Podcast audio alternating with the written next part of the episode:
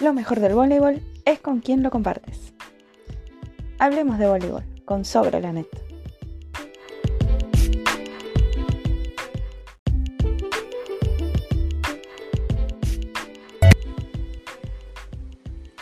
¿Qué tal? Muy buenas tardes a todos. Bienvenidos a Sobre la Net.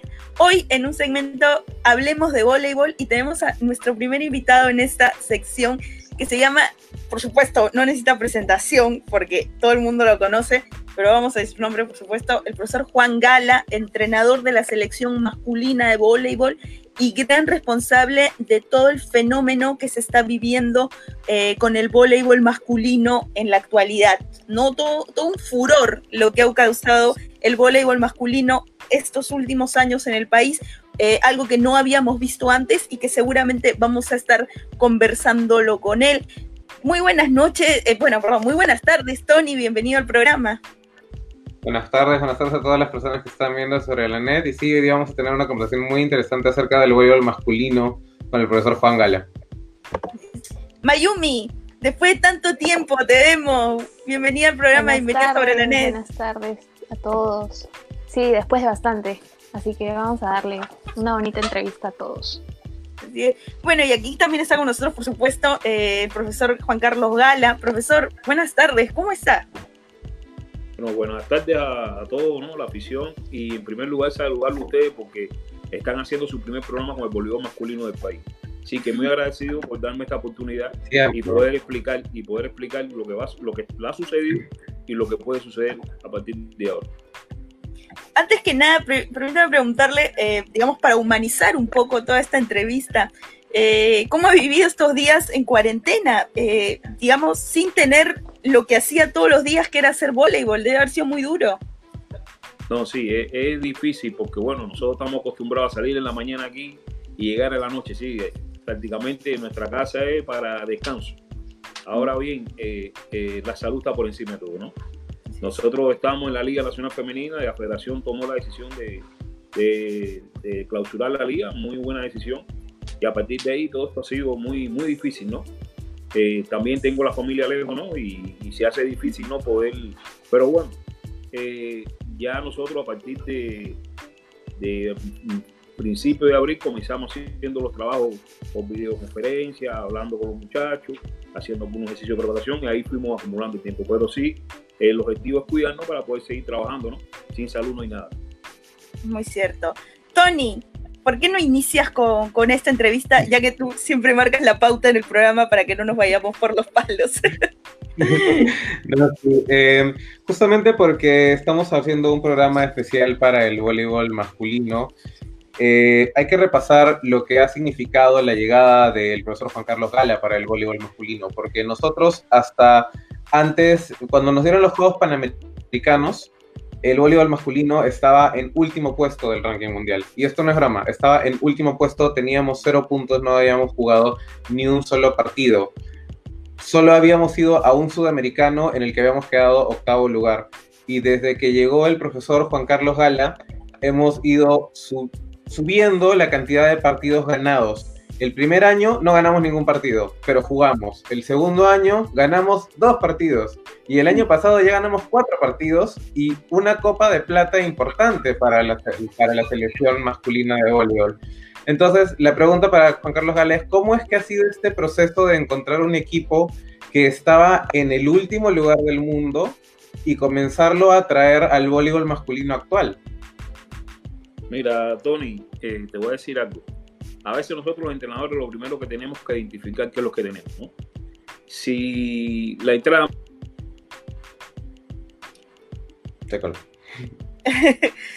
¿Puedo ahora sí. Sí, ahora sí. La entrada hubiera sido distinta. ¿Por qué? Porque si yo hubiese empezado por las categorías menores, por las categorías de abajo, hoy no hubiese volvido aquí. Que nosotros tuvimos que invertir la pirámide. Con, con ¿cómo te puedo decir? Mira, nosotros no podíamos empezar con, la, con las categorías menores, porque hoy no estuviésemos hablando de voleibol masculino. Nosotros eh, utilizamos la estrategia de comenzar de arriba hacia abajo, es decir, un grupo de jugadores que estuviera entre la edad de, de, 20 a 26, 27 años, ¿no? Inicialmente salvando el grupo porque no teníamos nada. Nosotros hicimos una convocatoria y ahí invitamos a todos los jugadores del país. Sí, a todos. La convocatoria fue abierta, sí, porque hay cosas que no, no. Nosotros invitamos a todo el mundo. Y de ahí eh, seleccionamos lo mejor que había en el país. Ya a partir de ahí empezamos a crear la base desde arriba. Es decir, encontramos un grupo de atletas que estaban interesados en hacerlo. Porque lo primero que hacemos nosotros es decirle el programa que tenemos. Porque hay atletas a lo mejor que no soportan el trabajo. Entonces, lo primero que hicimos fue eso, explicarle, decirle cómo, era, cómo se iba a encaminar el trabajo. Y logramos tener un alrededor de 18 atletas comprometidos, que es lo más importante. Entonces, eh, nos dimos la tarea de ir a la liga, a ver lo que había en la liga y realmente eran los mismos. Eran los mismos, no había otra cosa. Y la liga fue no, pero nosotros vamos a pasar mucho trabajo porque el tema de la liga, que si se van varios jugadores, que eso lo hablaremos después, ¿qué liga vamos a jugar?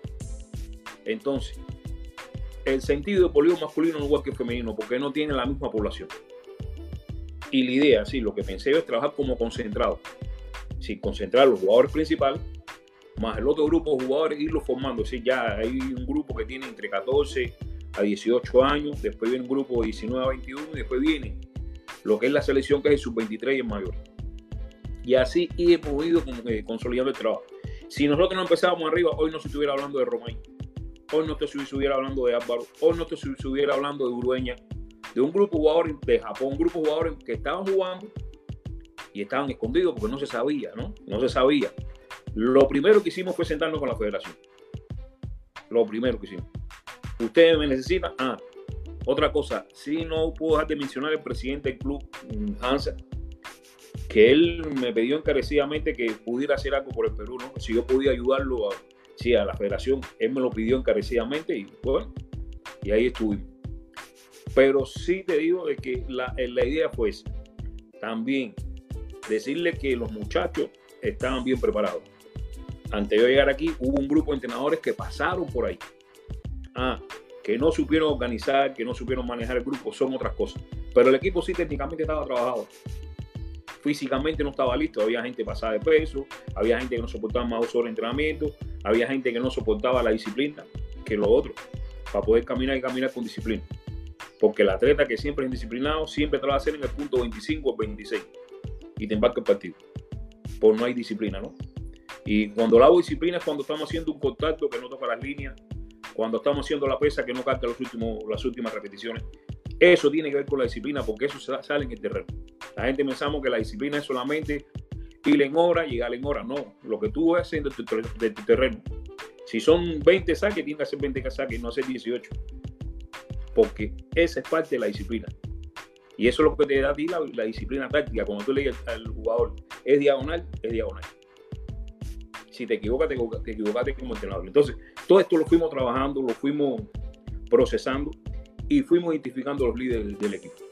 Sí, cuando llegué, el, capitán del equipo era Pancho. Pancho, eh, nosotros nos sentamos con él seriamente, porque lo otro que no queríamos nosotros es tener jugadores mayores que nos frenaran el desarrollo de los jóvenes. Y Pancho aceptó, ¿no? De venir conmigo como entrenador, que hasta ahora creo que está haciendo un trabajo magnífico. Magnífico. Y a partir de ahí ya dispusimos de la primera competencia que tuvimos, que fue en Cochabamba. Saliendo ahí dispusimos de que capitán era Romay. Y el segundo capitán era Beni. ¿Por qué? Por un tema de experiencia, un tema de apoyo, un tema de respeto. Y ahí fuimos formando el grupo sí, al tema que nos sentamos, discutimos el plan de entrenamiento anual. Y no estamos improvisando, estamos diciendo cuáles son los objetivos, las metas, las metas intermedias, las competencias que hay que hacer en cada una de las competencias, el trabajo físico, cuánto es que, qué peso tienen que tener, cuánto tienen que tocar, y cosas que ellos no sabían. Yo le decía a ellos, eh, tu nombre y apellido, no, Pedro Martínez, no, tu nombre es la talla y tu apellido es lo que tú tocas y fui creando cultura deportiva. Porque lo, otro era, no, y este jugador no llegó tarde porque no tenía dinero para bus. O no, no, estaba en la playa jugando playa. No, no, no. Esto es sala o es playa.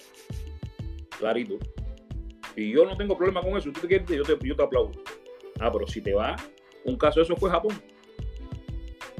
Cuando yo llegué, estaba Japón en la playa. Y me lo encuentro no habían hablado mucho de Japón. Y me lo encuentro en la videna. Y él estaba con su entrenador de playa, yo no sé qué estaba ahí, y yo, ven acá. Así lo mí. ¿Cómo lo tuyo? ¿Playa o sala? Se me quedó así mirando como diciendo, este está loco, pues. ¿Playa o sala? Define ahora, para ir a hablar con el entrenador. Y me dijo, profe, déme una oportunidad por yo regreso a la sala. Y ahí está Japón. Y ahí está Japón. Y así ha sido un grupo, Romay y el otro, que han jugado. ¿Por qué? Porque no había una, una, responsabilidad. Sí, de ellos con el equipo y del equipo con ellos o de la federación con ellos.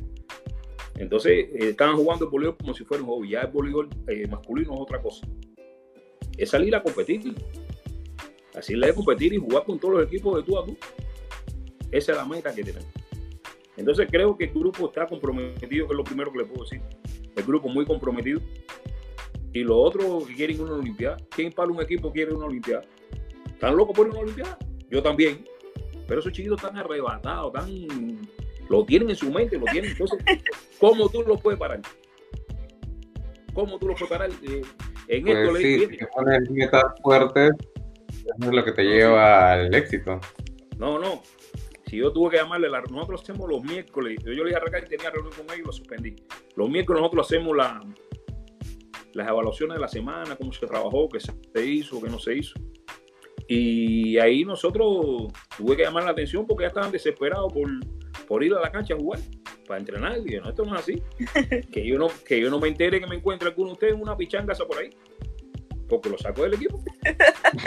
sí, porque están, están, están deseosos de empezar. Pero tiene que ser con mucho cuidado. Esto tiene que ser porque está, este virus no tiene nombre, no tiene, no tiene, es para cualquiera. Entonces, esto tiene que ser muy responsable. Y perder un atleta, eh, porque lo que sí hemos hecho es la constancia del grupo, ¿no? Nosotros tenemos dividido el grupo, sí, hay alrededor de 7, 8 mayores y los otros 7 o 8 son sub-23. Porque estamos pensando que el equipo sub-23, en mayor está bueno, el sub-23 viene mejor. Viene mucho mejor. Entonces, ahí estamos forzándonos para buscar la forma de, de, de, lograr tener el equipo. Y sí, yo tuve que virarlo todo porque si yo empezaba desde abajo, hoy no estuviésemos hablando de Bolívar. No estuviésemos hablando. Eso es lo claro. Tuve que empezar de arriba y hoy los muchachos, porque tienen un grupo inmenso abajo, pero están aspirando a ser la Romay, como Romay, están aspirando a ser como Álvaro, ya tienen a alguien que ellos pueden ver, tenerlo como. Pero si yo empezaba por abajo, se iba Romay, se iba el otro, y posiblemente estuviesen jugando afuera todo el tiempo y no estuviesen, no estuviesen jugando por su país, porque hay momentos que no le interesa a los atletas, le interesa más la plata que poder jugar por su país. Y eso es lo que nosotros no vamos a permitir. Porque si hay algo que los atletas quieren irse, yo soy el que estoy insistiendo. ¿Por qué estoy insistiendo que se vaya? Porque es un momento al nivel que ellos han adquirido que yo no le puedo dar más. No le puedo dar más ni el olivar. Porque el olivar es para entrenar, nos ayuda a entrenar y es sabroso para entrenar. Pero alcanzar un nivel superior, no, hay que mejorar las condiciones. Entonces, yo les digo a ellos, yo les he dicho a ellos, ustedes deben irse, buscar salir, porque no tengo más que darle. Yo no tengo otra cosa. Entonces, ¿qué va a suceder? Que el grupo abajo va a venir, se va a pegar va a ser mejor que para nosotros la competencia dentro del equipo. Ya nosotros comenzamos con dos puntas, dos centrales, un acomodador, un libro, ya no. Ya hay seis puntas. Ya hay cuatro centrales.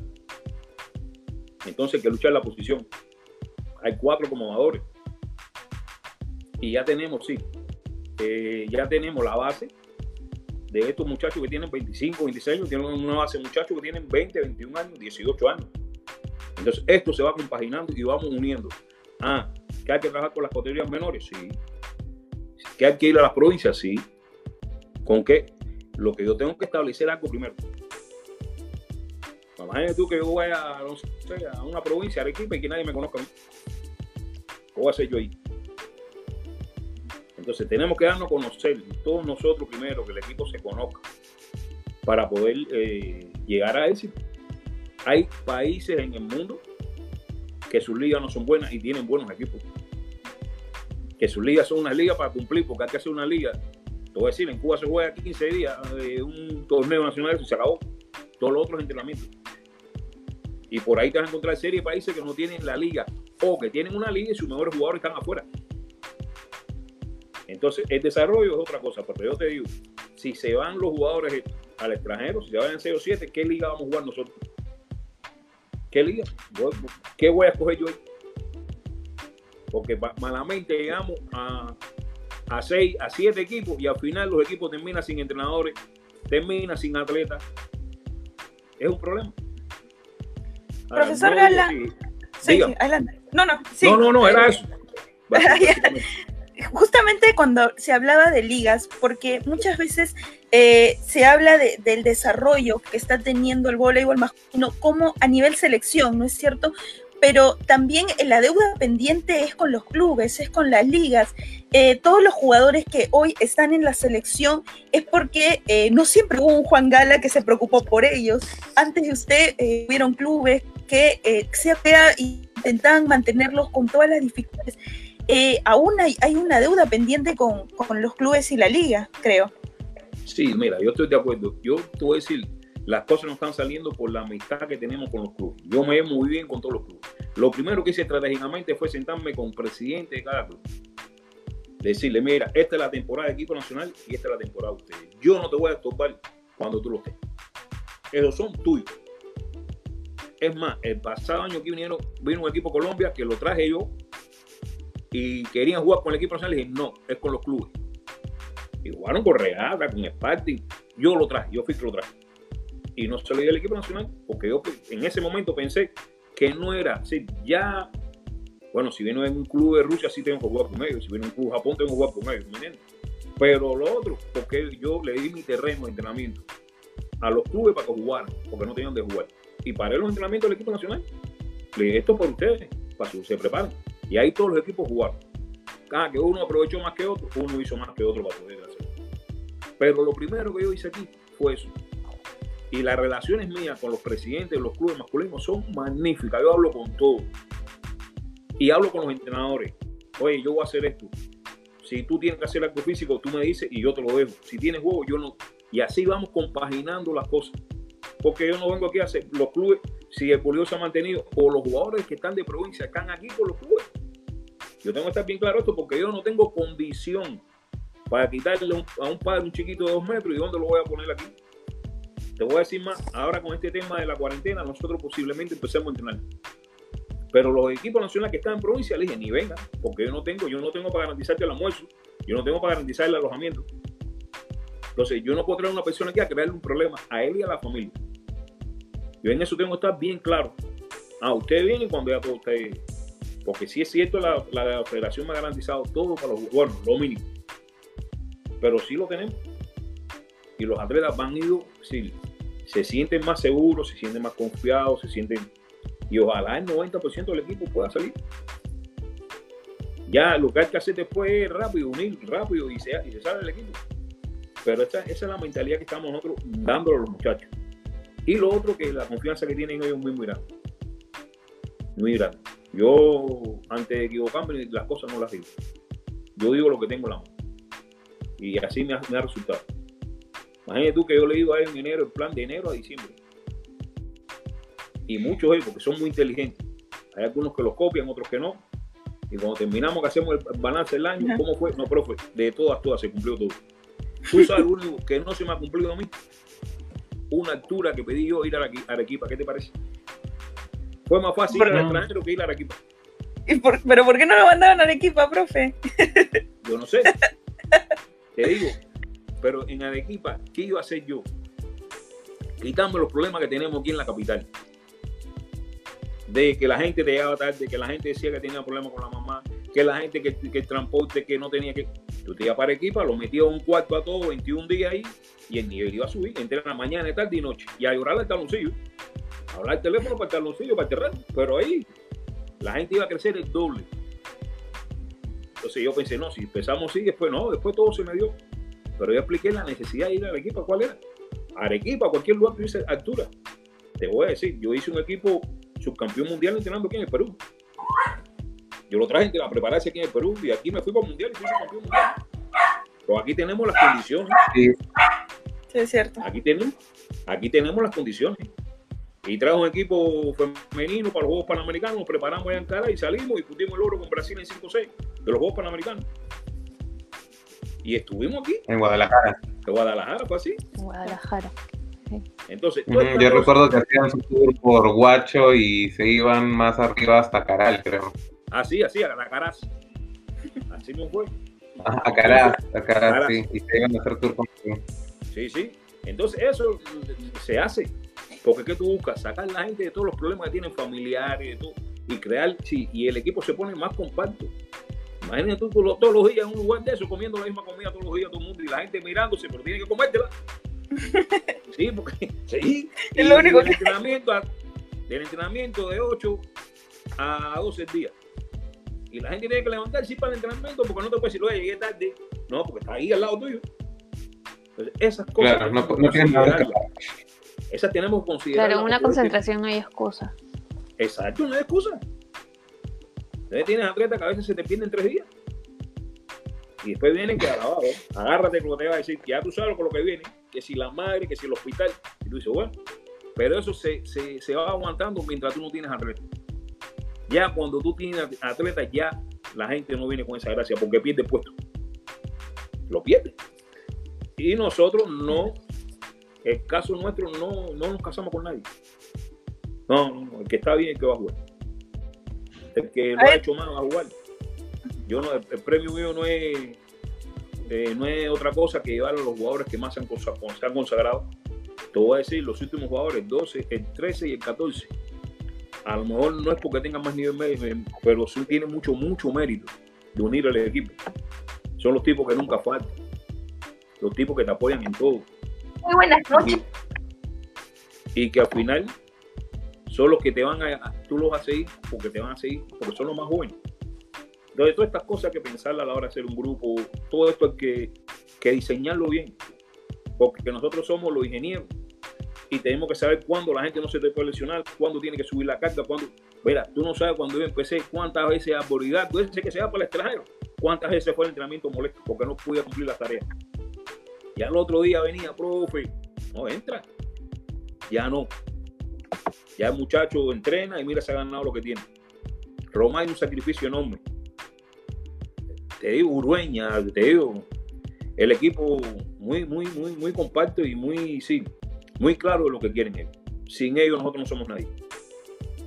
Es decir, yo puedo hacer muchas cosas, pero sin ellos no dicen, porque los actrices fundamentales de esta novela son ellos. Yo lo que pongo las cosas en su lugar. Es todo lo que te puedo decir de, Profe, eh, quería felicitarlo porque cuando llegó hizo un buen diagnóstico de lo que estaba pasando en el Perú y hizo una estrategia que le funcionó. Hemos visto lo que han pasado ahora de los dos años, ya lo hemos evaluado y ahora hay que hacer un nuevo diagnóstico de dónde está el voleibol masculino. Como usted nos dice, ya tenemos Romáez, ya tenemos Hidalgos, ya tenemos Dueñas que son inspiración para la siguiente generación Romay e Hidalgo se están yendo al extranjero. en los comentarios nos están pidiendo que le preguntemos si sabe de alguien más que se está yendo al extranjero, nos lo comenta en un momento. Pero también, ¿cómo se está desarrollando el diagnóstico de lo que está pasando ahora y a dónde nos está llevando como selección? ¿Cuál es el trabajo que viene a partir de ahora, que es el nuevo ciclo olímpico, en vista de que el ciclo olímpico Tokio de 2021 ya terminó? Mira, esto te voy a decir, en primer lugar, eh, nosotros hemos analizado bien el contexto que tenemos aquí en Sudamérica inicialmente. ¿no? no podemos pensar en un mundial si no pensamos aquí en Sudamérica. Hemos perdido un año muy valioso. Sí, este año no hemos perdido completo. Este era el año de avanzar. Es decir, este era un año de robarle un año a la Olimpiada. Como yo no clasificar a la Olimpiada. Y este era el año de, ver cerrar el, año olímpico que pasó, porque casualmente la eliminatoria fue en enero. Me quedaban 12 meses para poder hacer, mover, traer gente nueva. Ahora, te voy a decir, todos sabemos que aquí se mueve las clasificatorias olímpicas y mundial independencia como lo necesita la Federación Internacional por sus intereses. Este año eh, Argentina y, Brasil, que agradezco en el LAM, clasificaron en, el, en el torneo mundial de, para clasificar a Olimpiadas y nos dio la posibilidad a cuatro equipos de poder estar en esto que tuvo Perú, en Chile. Ahora, te voy a decir, de estos cuatro equipos... Se fue el profesor. Después del balance que hemos hecho, ahí está Brasil y Argentina fue uno y dos, eso no tiene discusión aquí. Pero los otros cuatro equipos, Chile, Venezuela, Colombia y nosotros. Venezuela es un equipo viejo. Posiblemente Venezuela ya se vaya caminando. Porque este es, la Olimpiada de ellos y es un equipo viejo. Colombia no sabe qué jugador va, a traer. Es un, equipo mayor que el de nosotros.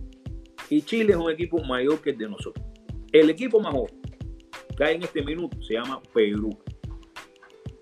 Perú. Entonces, nosotros tenemos que aprovechar esta ventaja. Porque muchos de estos jugadores no van a estar en la próxima eliminación. Los mejores jugadores, muchos no van a estar en la eliminatoria olímpica. Y los de nosotros están en sus mejores condiciones. Imagínate que Álvaro, Romay sigan jugando, se vayan otros, sigan jugando internacionalmente. Vamos a tener un tronco equipo. Si tronco equipo es un equipo bien fortalecido. Ahora, hay que sacrificarse más. Nosotros hemos hablado con del tema de los estudios. Aquí hay dos cosas muy, muy, fundamentales. El alto rendimiento del estudio siempre tiene que sacrificar uno, decir, sacrificar uno los. Los dos no pueden llevar a la Porque el alto rendimiento, cuando tú lo haces bien, tiene tanta exigencia que no te permite estudiar. El alto rendimiento es entrenar 6, 7 hasta 8 horas diarias, de lunes a lunes. Partidos importantes, salir al extranjero, hacer entrenamiento eh, en, fuera del país. Porque no tenemos nosotros aquí, es decir, reunir un club para jugar con la selección. No, no lo tenemos. Entonces, es demasiado sacrificio para poder lograr un objetivo. Pero sí, nosotros estamos centrados en eso. Estamos viendo los muchachos sub-23, que es lo más importante. Nosotros tenemos un equipo sub-23 que a principio de año tiene una eliminatoria que creo que es en La Habana, no sé bien. Pero ese equipo sub-23, si clasifica, clasifica los primeros Juegos Panamericanos. Juegos Panamericanos, no como Panamericanos, que serían en Colombia. Y si clasifica ahí, podría clasificar para el Campeonato Mundial. Así que nosotros tenemos la mira bien puesta en eso y estamos claros. Ya hay jugadores que ya están pasaditos de edad, que nosotros, bueno, si lo necesitamos lo vamos a utilizar, pero cuatro años saltando y cuatro años no es fácil. Es duro. No es fácil porque eh, eh, es muy duro para allá los jugadores que están. Y hay jugadores, mira, te estoy hablando del caso de Benny. Benny tiene una entrega, pero bueno, Benny parece un muchacho entre ellos, pero Benny ya está maduro. Benny nos ayuda mucho. Pero ahí viene un patrón que está empujando. Viene un Lajara que está empujando. Viene un Barbieri que está empujando. Y, y Urueña que está establecido. Fíjate, te, mencioné cuatro por ahí. Cuatro, sí. Por el Caimán. Y todo esto, te ayuda a pensar en grande. Pero qué interesante tener cuatro centrales en la selección, porque normalmente uno pensaba en la selección de Perú y con la justa es la Armada. Exacto. Entonces ya tener que hay cuatro, cuatro centrales en la selección ya te dicen, ah, bueno, ya tenemos un, universo grande para Perú. nosotros no teníamos Francia en plan y no lo teníamos. Y después valoramos, vimos hacia atrás y dijimos, ¿por qué? Francia puede estar, Francia joven, pero Roma necesita un tipo que lo refresque. Porque si yo no tengo un tipo en el banco, que un momento determinado puede decirle a Roma y Roma sale, refresca, Roma no me dura dos años, tres años. Porque Romay es ataque y saca ataque y no hace más nada, luego pero la, hace bien. Pero ahí apareció otro muchacho más. Ya apareció Ángel, un muchacho de Arequipa, que un, ya apareció otro muchacho. Entonces, ya tenemos tres. Y podemos otro jugador en un momento determinado, córrete por varios puestos. Y ahí vas sacando, ¿no? Vas, vas teniendo jugadores que te van permitiendo ir pensando en el equipo. Ya nosotros antes hacíamos Teníamos seis jugadores y había que inventar a ver cómo los poníamos. No, no, ya tenemos siete y siete. Y ya los partidos son parejos entre nosotros. Entonces, eso lo digo lo grande, el trabajo, la seriedad, el respeto. Y lo otro que las metas hay que cumplirlas. Si trabajamos, es decir, trabajamos un mesociclo y trabajamos y trabajamos y al final no medimos qué fue lo que hicimos y vos para el otro mesociclo a hacer otras cosas si no has dominado esto, ¿qué hice? No hice nada. Estoy trabajando una cosa arriba de la otra chamusquear, ¿no? Si este mesociclo es recesión, es recesión al 100%. Amén que se hagan otras cosas, pero el, el key de mesociclo es de recesión o de microciclo, la semana de trabajo. Si yo llego el sábado y el trabajo no se ha cumplido, no, no, tranquilo, el domingo. Y son tantos recibos, tanta tarea, tanto, y así se trabaja. Y es lo que hemos eh, concientizado, pero lo importante que ellos ven el avance. Porque tú trabajas y trabajas y no ves el avance, ¿para qué? O si te pongo una meta inalcanzable, si te pongo para correr 100 metros, tienes que hacerle 9.22. Que yo no soy el salvaje este de Jamaica, yo, yo hago lo mismo. Entonces, poner metas alcanzables para que el tipo se vaya recuperando, se vaya recuperando y llegue a, lo que tú quieres. Pero eso hay que fabricarlo, hay que hacerlo. Y entrar a la mente a la gente. Profesor. Dime. Eh, sí, como usted decía, ha venido eh, un nuevo Profe, creo que estamos teniendo sí, un poco de problemas con, la conexión. No, yo no, yo estoy viendo bien. No, en realidad estamos bien. ¿Te me oyen bien? Sí. Sí, sí, estamos bien ahora. Sí, ya. Mayu, sigue tu pregunta. Sí, pregunta. Sí, decía de que sí, que sí ahora que que hablaba de que justo hay un nuevo jugador de equipa que, que ya ahora puede alternar con Romay. ¿Cómo están viendo el plan de trabajo para poder sacar nuevos talentos de provincia? no, pero escucha, en la selección tenemos varios jugadores de provincia. Tenemos a Abel, tenemos a Sebastián, tenemos a Mike, tenemos a Ángel, tenemos a Francis, tenemos, tenemos varios de provincia. Ahora, ¿dónde? Sí, Claro. Daniel y los nuevos talentos, sí, para las eh, categorías menores, ¿cómo lo vienen trabajando?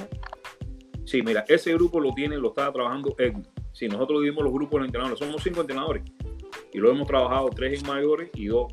Ese grupo lo tiene Edwin, que trabaja todos los días y muy, muy bueno Edwin para la enseñanza. Si él trabaja muy bien su, su, la parte técnica, muy profundo. Edwin fue uno de los entrenadores que trabajó con este grupo de muchachos que tenemos ahora en los mayores.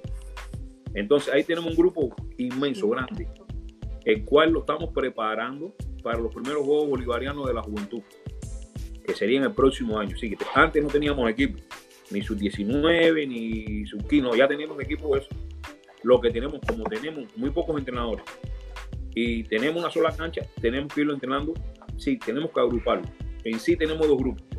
Te decía, de sub 21 mayores y por debajo de 21 hasta 14 años. Lo que ese grupo se subdivide en enseñanza y otro grupo que nosotros vamos chequeando según la necesidad del equipo.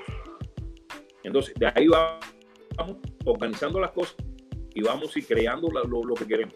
Pero sí tenemos gente en provincia. Sí te quieren, hay gente que quieren venir, pero lamentablemente no tengo donde ponerlo. Es un problema que a nosotros masculinos nos mata. Yo no tengo que poner la gente.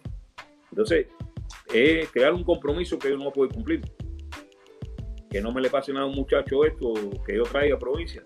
Porque quisiéramos traerlo mejor que provincia. Quisiéramos hacer tantas cosas, pero sin herramientas no puedes hacerlo. Y creo que la federación no tiene la capacidad o la posibilidad en este minuto poder hacer un plan de desarrollo al cual nos permita a nosotros traer. No estamos dispuestos. Y estamos dispuestos a ir a la provincia. Eso que quede claro, estamos dispuestos pero tenemos que crear la vía. Por eso te dije, yo tuve que empezar al revés, porque no había nada. No había nada, no había nada. Entonces se está esforzando mucho y a veces estamos atrasando un grupo, porque como era todo el mundo junto, atropellando el entrenamiento. Entonces ya hay momentos que tú estás haciendo un entrenamiento de alto nivel que hay jugadores que no pueden estar. Entonces por eso está el otro grupo. Pero sí estamos interesados, eh, no lo tenemos en la mano, pero sí estamos interesados en tener un grupo base que nos permita que nos permitan poder, y si y lo bueno para nosotros que los jugadores que tienen más experiencia salgan al extranjero para poder traer más jugadores jóvenes al alto nivel. Salir del ABC y ya empezar con otras cosas. Para ir adelantando. Porque ¿qué sucede? estos jugadores se te van. Pero tienen que regresar con tiempo aquí porque si no, no te cogen el ritmo que tú llevas. No te lo cogen. Entonces, sí, coge mucho nivel individual. Pero esto se trata de un equipo, no individualidades. Y esto a veces te tropieza, pero es importante porque la gente cuando va al extranjero aprende más, se educa, se, se profesionaliza, ¿verdad? Se hace profesional. Entonces, de, de, eso tenemos, tenemos que trabajar así, para tener un grupo de muchachos jovencitos y que esté entrenando con, con los mejores entrenadores. Es lo que queremos. Profe, profesor, em, usted ha hablado con la federación acerca de cómo va a ser el proceso de captación de jugadores, pero hay una gran diferencia entre cómo funciona el proceso de captación entre el voleibol femenino y el voleibol masculino. Lógicamente, porque aquí en el voleibol, el voleibol masculino le hemos tenido muy en negligencia durante mucho tiempo, pero el voleibol femenino también tiene varias cosas que el voleibol masculino tiene. Tiene campeonatos nacionales, tiene torneos nacionales y tiene más ligas. ¿Usted ha hablado con la federación acerca de si se necesita implementar esto o cómo va a ser el plan para poder llegar al mismo nivel de trabajo que tiene con el voleibol femenino? Porque se le da mucho más torneos al voleibol femenino en el país. Mira, Tony, eso, eso, en primer lugar es idiosincrasia del país, ¿me entiendes? Hoy se está hablando de una liga que se va a jugar y quién la va a jugar. Una, liga extraordinaria, estoy viendo por ahí que se va a jugar. ¿Quién va a jugar? ¿El femenino? Eso se está hablando por ahí, una liga extraordinaria que sin agosto, septiembre, con el masculino ya han contado. Es decir, que cada una de las decisiones que se toman, nosotros sí, lo primero que hicimos, nosotros lo primero que hicimos fue entregar un plan de proyección a la federación. Creo que no lo leyeron porque no lo entendieron. Eso fue lo primero que hicimos nosotros, como digamos, que también lo discutimos con los atletas. Todo lo que nosotros hacemos no lo hacemos para nosotros. Nosotros repartimos todo lo que hacemos, se lo damos a todos los entrenadores y cada cual ve un punto y, lo debate con los atletas, porque no soy yo solo. Aquí todo el mundo tiene, porque esto es para todo el mundo. Ah, yo soy la cara, sí, pero todo el mundo trabaja ahí para eso.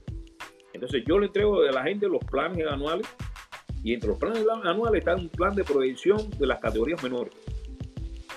Sí, en el plan anual está todo. Y eso se le entregó a la federación. No sé si lo leyeron. No sé. O si no lo entendieron. Porque hay cosas que para poderla leer tiene que haber un, un jefe unidad técnica, tiene que haber alguien que comprenda, yo soy un administrativo, ¿me entiendes? Y hay cosas que no le van a llegar, eso yo lo entiendo. Pero sí, nosotros hemos hablado de esto y, hemos, sí, le hemos dado esta tarea a, profesor X, que la está haciendo muy bien. Te voy a decir, hay padres que nos están llamando de Estados Unidos para traer, a, partir de esto que está sucediendo, para traer a, a sus hijos para traerlo en la categoría sub-16 y en la categoría sub-21. Nos preguntó si podían venir a probarse. Le dije, sí, las puertas están abiertas. Ya nos han llamado dos o tres padres para traer a sus hijos que viven en Estados Unidos. Entonces me pregunta, ¿qué es lo que tiene que tener? No, solamente el pasaporte peruano, que sea peruano. Si hay para allá, nosotros vemos todo lo que lo otro que toca. Si es peruano, no hay problema. Donde quiera que esté. Y entonces así estamos trabajando. Pero sí que eh, el tema, Tony, de no tener donde poner la gente se me hace un poco difícil. Y lo otro que nos queda, que lo hablamos también, hacer un plan de preparación con algunos entrenadores que nosotros supervisemos de aquí, podemos ir allá una vez al mes, hacer la selección de talento junto con ellos y a partir de ahí poder organizar. Pero si tienen un, entrenador nacional para poder hablar, poder decir, poder enseñar y que sea una misma línea. Pero es un tema de intención que tiene que apoyar a la federación junto con el IPD. El femenino tiene más posibilidades. de no tenemos dónde ponerlos.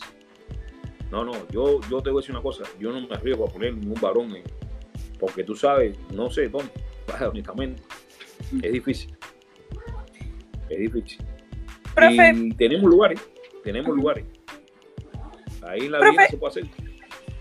Profe, una pregunta. Eh, con respecto a la presión con la que lidia, porque eh, muchas veces, eh, digamos, decimos, el femenino siempre tiene mucha presión, siempre los entrenadores trabajan prácticamente condicionados a resultados, pese a que se dice que esta vez no va a ser así, al final del año siempre está temblando el puesto.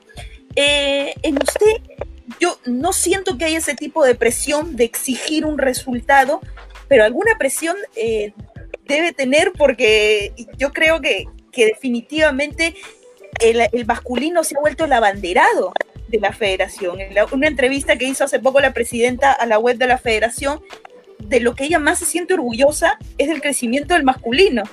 Eso empieza a, generar, yo creo, cierta presión también, de repente hasta los mismos jugadores. Sí, mira, eh, eh, son compromisos que uno como jugador y como entrenador se crean.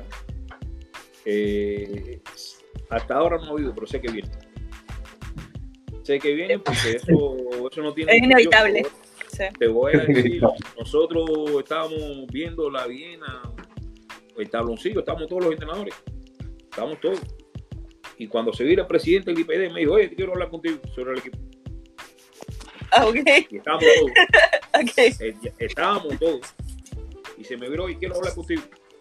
Ah, está bien. Entonces tú dices, esto empieza así, ¿no? Y si el hombre empieza a pedir, ¿qué va a hacerle el otro? Va a pedir y va a esto y va a lo otro. Pero así me dijo, estábamos todos, no te estoy diciendo que no faltaba nadie, estábamos todos.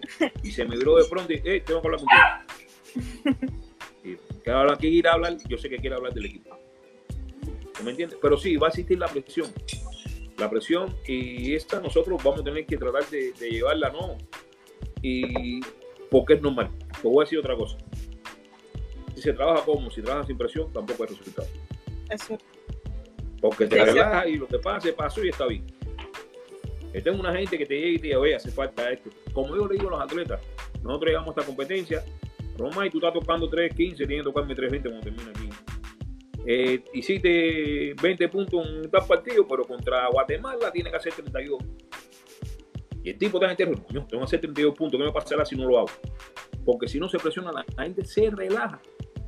La gente no bien, gané, perdí. Ya no es lo mismo cuando tú sales un partido que perdiste 3-0 o a que perdiste, pues escucha, que hayas perdido 5-6 ganando los primeros, pero perdiste en 5-6. Entonces, ya el equipo se ha acostumbrado a eso, ha aprendido. Y yo sí, te digo una cosa, yo sí le meto presión a los jugadores. Aunque después termino riéndome con ellos, porque eso sí, yo los aprieto y los... Vaya, yo te digo, ellos, ellos, se ríen mucho de mí. Allá en México, eh, estábamos jugando la primera Copa Panamericana, Álvaro. Y Álvaro sale para el saque, ¿no? y sale para el saque y me mira, ¿no? ¿Y qué saco con salto? ¿Y qué saca con salto? ¿Y qué saca floti? Y el saque tuyo no sirve. El saque tuyo, le dije una cantidad de cosas. El hombre sacó floti. Yo me miraba con una cara, pero yo. Cuando llegamos al, aeropuerto de México, pregúntale a él. Yo oye que estaban comprando y uno le decía, oye, el saque tuyo no sirve. El saque tuyo no sirve. Y entre ¿no? Y me miraba, ¿no? Y eso es lo lindo que tiene este grupo, que sabe, ¿no? eh, cómo, y ya, yo tuve que virarme, echarme rey, ¿no? Pero te digo que se disfruta lo que se hace. Y yo me molesto, no, no decir, yo no soy un entrenador que me molesto y me quedo con la molestia, no. Yo me molesto y cuando tú vienes a mí se me olvidó. Yo sí tengo eso, porque es mentira, nadie quiere equivocarse. Pero las cosas yo las digo, y a los hombres se las digo más duro. Yo la digo bien dura.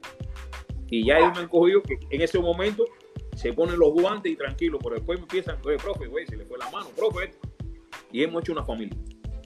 Y aquí viene el compromiso de ellos conmigo y de mí con ellos. Y, para mí con, con ellos. Yo no atrás de ningún problema, yo estoy ahí presente. Yo estoy presente y pregúntale a ellos. El problema que sea, yo estoy con ellos. Y si estoy en Cuba y me entero, lo llamo de Cuba para ¿Qué pasó? ¿En qué te puedo ayudar? Y hemos creado eso, ¿no? Y lo otro, que no hay cosas, porque muy dura que sea, no podemos esconder. Tenemos que decirla, tenemos que hablarla, tenemos que y esto ha abierto el equipo de una forma tal que no me ven a mí. Bueno, cuando estamos en la cancha en entrenamiento, yo soy yo sí me transformo. Pero con todo el fuera, yo me divierto con ellos, me río con ellos, estamos en... Pero eso se ha ganado el grupo por la calidad de personas que tenemos. Gente con calidad, gente con, con actitud. Y otro grupo muchachos que empezaron, ahí entraron unos jugadores regados. Ese Sebastián, oye, si yo te digo Sebastián, ya Sebastián yo lo hubiese buscado. Calvera. Oye, el partido con el chiquito, eso es lo último que he visto. Y ese chiquito, viendo la actitud de los jugadores mayores, viendo la actitud de los entrenadores, yo quisiera a los responsables que está ese muchacho. Y te voy a decir, en dos años va a ser uno de los mejores jugadores, no del Perú, de Sudamérica. Te lo estoy diciendo ahora, en dos años. Ese chiquito tiene todas las condiciones para ser el mejor jugador de Perú. Chiquito va a dar Sí, Chiquito tiene. Es lo que le, faltaba esa parte de la disciplina. Un muchacho loco. Loco, loco, loco, loco. Pero ya han caminado, madurado y tú lo voy hablando, las conversaciones de él. Y chiquito, mira cómo ha cambiado. Y ha sido el equipo como tal que lo ha metido, lo han ido empujando, lo ha ido. Y ahí está él. En ese trabajo está él. Acuérdense que lo estoy diciendo, a lo mejor yo no estoy aquí, pero ese tipo va a sonar de verdad ese muchachito va a sonar. Muy interesante. Vamos a. Eh, de verdad que esperemos mucho de lo que viene con la selección de Perú. Usted también nos comentó de que está, o sea, tiene una muy buena relación de trabajo con los clubes. ¿Cómo es que va a desarrollar también el trabajo con clubes a partir de ahora? Porque si bien la Liga Nacional de Voleibol Masculino la jugamos fuera de temporada, como me estaba mencionando Raquel, hay todavía una deuda pendiente que queda con ellos, pero que ya podemos comenzar a saldarla en este momento, o tenemos que esperar todavía a que crezca una generación más. ¿Qué es lo que va a pasar con los clubes? Es que eh, hay dos, tres clubes muy bien organizados. Hay tres clubes que son, que de hecho, los clubes inteligentes que hicieron me dieron a los atletas, cuando ellos me dieron a coger los atletas, los inteligentes, que son los que están marcando ahora. Los tres que están de uno, dos, tres, todos ellos vieron, no, esos atletas son tuyos, no los soltaron. Son tuyos, no hay problema. Ahora bien, no es solamente, sí, tenemos que cambiar la, la, la, forma, sí, ese de cumplir por hacer la Liga Nacional, que hay que hacerlo obligatoriamente y tenemos que pensar en traer jugadores eh, extranjeros más destacados también. Lo que pasa es que son muy caros y los clubes no tienen la subvencia para poder resolver eso. Los clubes hacen su campeonato. Ya te dije que a veces equipos que terminan sin entrenador, sin atleta, porque no se lo puede pagar. Pero aquí hay que buscar una otra cosa, ¿no? Donde nosotros, no sé si una vez te lo expliqué, el voleibol masculino a lo mejor no lo tenemos que centralizar tanto podemos abrirlo más, no jugarlo como se juega femenino, que todos los equipos están aquí en Lima. Porque aquí nosotros podemos hacer, decir, jugar por regiones. Se juega por regiones y tú, yo vengo, tú vas, tú vienes. Es decir, buscar otra cosa que nos permita a nosotros ver más, más jugadores. Cuando vienen los muchachos de Tana, tienen que estar tres semanas aquí y la segunda semana no tienen dinero para pagar el hotel, no tienen. Entonces te dan cosas que y no hay apoyo de ningún lado. No hay apoyo. Entonces, a veces eh, yo quisiera ver los lugares que ellos se meten para poder estar muy malos. Así que no, no, no. Entonces, son muchas cosas que, Tony, que, que son de años. Son de años. Entonces ahora se ve que el equipo está avanzando y puede ser que alguien, alguna empresa privada se atreva a querer apoyarnos, pero todo lo que el apoyo que hay en la Federación Papolío Femenino, nosotros no tenemos nada. Los sponsors nuestros es la Federación y el IPD. Nosotros no tenemos nadie más, ni un Gatorade, ni un caramelo, no, nosotros no existe nada. Entonces, por ahí se nos hacen las cosas difíciles. Lo que no te puedo negar es el apoyo de, la federación, que ha sido el, vaya, eh, lo que ha hecho ha sido increíble, ¿no? Con, este tema. Porque aquí no hay otra, Tony, de que si tú el equipo lo tienes entrenando y no sale a jugar, no sale a prepararte el extranjero, estuviésemos en 147 todavía. Has jugado dos Copas Panamericanas seguidas, de llevarte en una segunda Copa Panamericana de, un, día para otro, llevarte cinco premios individuales. Que ahora Romay, donde quiera que se para, todos los equipos, los americanos, los estos, los miran, los cubanos, se quejan de todo el mundo. Eso no sucedía. Esos muchachos nuestros llegaban a la competencia y si se podían sentar en la punta del graderío ya solitos, se sentaban solitos. Ya no, este equipo es respetado, este equipo va y se sienta entre los demás equipos. Ya comparten con ellos. Entonces, eh, eso nace por ahí. Y lo otro, nosotros quisiéramos apoyar a los clubes, pero no tenemos. Yo no puedo comprometerme con alguien que no pueda darle las cosas que necesita.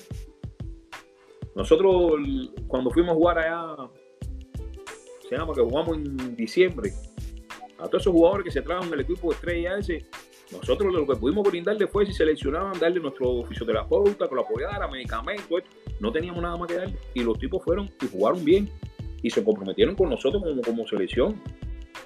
Pero hasta ahí llegamos nosotros. Hasta ahí llegamos. Entonces, así van las cosas y vamos a tratar de resolver. Pero sí tenemos que dejar una imagen que, el voleibol pueda, porque no es solamente la selección. ese, ese entrenador de Tana, Raúl creo que se llama, el esfuerzo que hace ese muchacho y los buenos atletas que saca. Sacan muy claro, buenos atletas que a y a Urueña. Exacto. Entonces tenemos que ir pensando en esos entrenadores y también darle la posibilidad aquí. Pero ¿de dónde tú sacas un entrenador de eso? Sí, y menos ahora, que no hay trabajo, que no hay. ¿dónde, ¿Cómo tú puedes traerlo? Puede ser un entrenador que te puede enseñar las categorías inferiores perfectamente. Porque aparte son gente que se dejan guiar. No es el entrenador que tú tienes y el tipo quiere hacer lo que le da la gana, no. Es hacer lo que se, necesita. Y nosotros necesitamos grupo de entrenadores que sea así, que sea, es esto, vamos a hacer esto, hace falta hacer, y que tú trabajo en línea. cosas sacas. Exacto. Y así tú puedes decir, no, vamos a tener un equipo, vamos a tener esto, lo otro, pero a la hora que, que yo pienso, no, el equipo de Perú, el equipo no, tiene nombre particular, el equipo se llama Perú, cuatro letras lleva nada más. Entonces, esa es la idea que nosotros tenemos que tener como, como equipo, como... Nosotros somos cinco. Y yo voy rotando a todos mis entrenadores. Si yo toco un viaje, voy a decir, tú no vas ahora, va. Va, eh, no ahora, va Miguel. Y vamos rotando, vamos rotando, porque todo el mundo tiene derecho, porque todo el mundo trabaja. Y es lo que hacemos. Pero con respecto a los clubes, así, yo así, así, si así el Tony no te puedo decir, porque no tengo nada en la mano. Acuérdate, ahora entra una nueva directiva. ¿Qué sucederá? ¿Seguirá el voleibol masculino? ¿Seguirán apoyando? ¿Qué se sabe? Lo, angustia eso, profe, que la nueva directiva que pueda llegar. No, eh, la nueva directiva lo que tiene que ser una directiva inteligente, porque si no, bueno, no respetaría nuestro trabajo, pero tampoco respetaría los sueños que tiene el país este con el equipo ese. No es con nosotros, es con el país. A mí me sacan de ahí y no tengo problema. El problema se lo van a buscar con la prensa, con ustedes, con el otro, con el otro. Si no nos atienden a nosotros, conmigo no. Yo estoy claro, yo no puedo estar. En realidad sí, porque en realidad sí, porque se ha visto que hay un trabajo, se ha visto que hay una estrategia se ha visto que hay una planificación de corto y de largo plazo, entonces eh, se tiene que respetar y se le tiene que dar todas esas carencias que están faltando, ¿no? El apoyo privado, el apoyo a los clubes, el apoyo con enviar entrenadores, también hay que generar más entrenadores en, en, el interior del país, porque la gran mayoría de los entrenadores en el país buscan ir a solo a femenino, también hay que concientizar que tiene que haber entrenadores en masculino, son varias cosas que la nueva directiva tiene que pensar si quiere entrar a la federación con el voleibol masculino también. Yo lo que no, no te puedo decir otra cosa, yo no sé, Pilar si la vio bien o se la jugó, pero salió bien con el voleibol masculino. Ella, no sé, ella por la gente oigo que todos dicen, pero bueno, para mí, lo que le pedimos nosotros fue, no quiero un terreno para mí, quiero 40 pelotas, quiero que la gente se uniforme, quiero esto, quiero lo otro y ahí fue, paga, sí, lo tiene, pero sí, se te dio esto, sí, todo, todo. Quiero almuerzo para la gente. No, que el almuerzo apareció. Entrenábamos doble sesión, ahí sí hay cosas que tenemos que hacerlas nosotros como entrenador, porque hay momentos no. Y la gente donde dormía, ponía los colchones en el olivar y para el piso, a dormir la tarde, porque si se iban, le pasó a alguno de ellos, cuando se iban, que regresaban, el segundo entrenamiento no lo soportaban, no lo aguantaban. Entonces, ¿qué decidieron ellos? Bañarse allí y tirarse una colchoneta de otro sol para empezar el otro entrenamiento. Cualquier cosa uno como entrenador la aprieta. Ah, tú te vas, está bien, yo no te voy a decir nada, tú te ves, tú eres mayor. Pero cuando venga el entrenamiento, lo que te voy a poner, si tú vas el primer día, te vas el segundo por el tercero. Tú dices, está loco, ¿para qué me voy a ir? ¿Para qué me voy a ir? Pues. No, yo te aprieto y te, hasta que yo no te digo nada, yo me callo la boca. Así, y cuando ya tú ves el tercer, dice, coño, estoy muerto, estás muerto, ¿no? ¿Me puedo quedar aquí? No, no, mira ahí, ahí está, tírate ahí, sin problema. Y eso lo, tenemos que lograr nosotros los entrenadores, esa parte sí es nuestra, ¿no? De saber cómo llevar el grupo. Aunque los atletas se dan cuenta, eso sí no tiene discusión. Pero no te dicen nada. No te pueden decir nada porque sabes que es en bien del equipo, en bien del grupo, en bien de todo. Porque los otros, nosotros comenzamos con un grupito de gente y somos un equipo. Hoy somos un equipo. Y a mí a veces me critican porque hay jugadores que no están y lo digo bien claro aquí, el que no está es porque no quiso. Nosotros le abrimos las puertas a todos los jugadores de este país. Lo digo así públicamente. A todos. Hicimos una de eso y a veces, y una vez cedimos, nosotros no somos de ser, por tratar de resolver el problema. Y la, gente llegó, entrenó y dijo, no, yo, yo me voy, yo tengo otros compromisos. Entonces, nosotros sí hemos sido consecuentes con tener lo mejor. Ah, que ya lo mejor no es lo mejor, ya es otra cosa. Porque esta gente se han superado. La gente se han superado y nadie quiere perder el puesto titular. Entonces, pero si nosotros fuimos y ahora nos cuesta trabajo poder traer a alguien. Si nosotros vamos a traer a tiene que ser alguien que sea joven y que nos aporte. Ya nosotros sí tenemos esa política hecha. Profesor, eh, hace unos días en una entrevista Álvaro Hidalgo comentaba sobre su, eh, digamos, su paso por el voleibol de Portugal, ahora en el voleibol español. Y cuando le preguntaron un poco sobre el contrato, eh, él dijo que, bueno, económicamente todavía no le era tan, tan rentable irse a jugar afuera, pero que era parte de los sacrificios que tenían que hacer por ahora. Eso, la verdad, a mí me chocó, porque en un voleibol como el peruano, donde todos los jugadores, o en su mayoría, dan prioridad a... Nosotros le dijimos a ellos. Yo fui el que empecé a remover esto de la salida. Y le dije que en este minuto lo más importante era desarrollarse técnicamente. Eso te lo pueden decir ellos. Que a veces uno tiene que hacer sacrificio en la vida del extranjero es difícil. Eh, todo es difícil. Pero si querían crecer, tenían que ir a primero una liga, aunque sea fuera mala, regular, para que lo pudieran ver. Hoy Álvaro pasó de una liga a una mejor, porque lo vieron en Portugal. Pero eso sí, nosotros lo cosechamos en el entrenamiento. Esto lo hablamos con todos los atletas. Cuando le dijimos que nosotros no teníamos todas las condiciones para poder elevar su rendimiento, le dijimos. Pero también le voy a decir, nadie esté pensando en dinero. Nadie esté pensando en dinero. Tienen que salir y después veremos qué sucede. Pero esto lo vamos al final reportarlo en bien del equipo. Eso, él lo dijo, yo vi la conversación esa, él lo dijo. Pero nosotros sí trabajamos en ese sentido. Porque no es todo, solamente no es dinero. Y el sacrificio que están haciendo es, duro. Pero hay que empezar por alguna parte. Porque tú mismo hablas con Romay, Romay no tiene necesidad de salir, Romay sale porque le gusta voleibol porque quiere ser un personaje por. Te voy a decir una cosa, Romay es un tipo que tiene, no solamente para jugar por gol, el tipo tiene carisma por cualquier cosa. Para cualquier cosa tiene Romay carisma. Entonces, él ahora, él no, no, no, deben estar ganando mucho, porque yo he visto, ellos, escucha, antes que ellos dan su decisión, si se van me llaman, me preguntan, profe, ¿qué usted cree esto? Y yo le doy mi criterio. A cada uno que se va, porque si hay más que se van que estoy esperando la confirmación. Y me pregunta, me enseñan el contrato, ¿por eso que usted cree? Sí, porque eso nació dentro de este equipo. Y eso lo hemos hablado. Cada que ¿Quién es el muchachos, busquen, busquen. Usted conoce mucha gente, busquen. ¿Quiénes están por ahí comentando que quieren salir, como para saber?